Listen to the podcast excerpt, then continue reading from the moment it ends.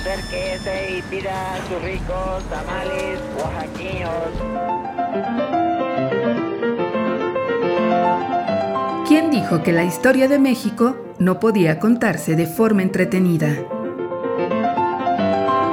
365 días para conocer la historia de México.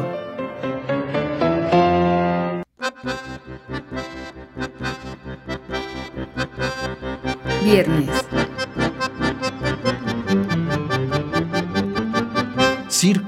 Maroma y teatro.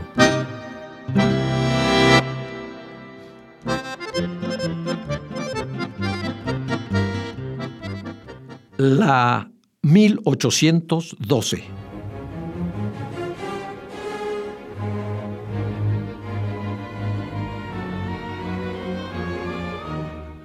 Una vez que Madero asumió la presidencia de la República, en noviembre de 1911, la vida cotidiana retomó su cauce.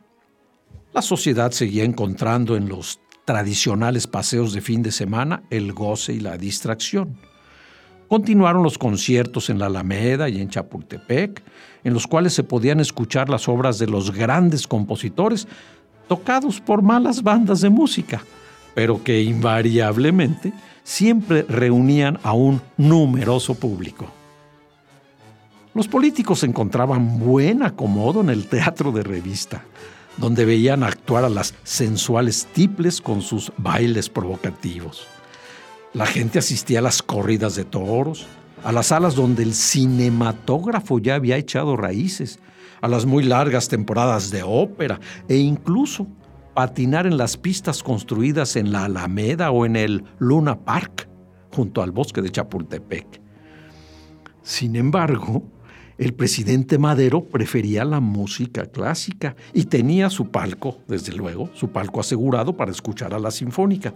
Por entonces, la orquesta del conservatorio estaba bajo la dirección de Carlos J. Meneses y en sus programas incluía la Sinfonía Patética y la Obertura 1812 de Tchaikovsky, que lo emocionaba hasta las lágrimas. Producíale esta obra tumultuosa una impresión muy viva, escribió José Vasconcelos. Él, que era un creyente del pueblo, un enamorado de sus entusiasmos y epopeyas, reconocía en aquella música la gloriosa aventura reciente del pueblo mexicano. Un canto a la revolución en su etapa generosa, cuando libera y empieza a construir. Conmovido, cuando el director de la orquesta se acercaba a Madero para preguntarle si deseaba que repitiera algún movimiento o una pieza del programa, el presidente invariablemente solicitaba la 1812.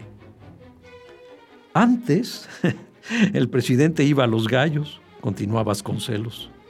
Ahora disfrutaba la vena melódica plena de emoción generosa.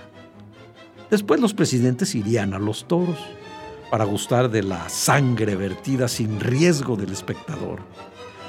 Ah, este México de circo, maroma y teatro. 365 días para conocer la historia de México. Esta es una producción de Radio Universidad de Guanajuato y la Dirección de Extensión Cultural en voz del Teatro Universitario. Serie basada en el texto de Alejandro Rosas, 365 días para conocer la historia de México.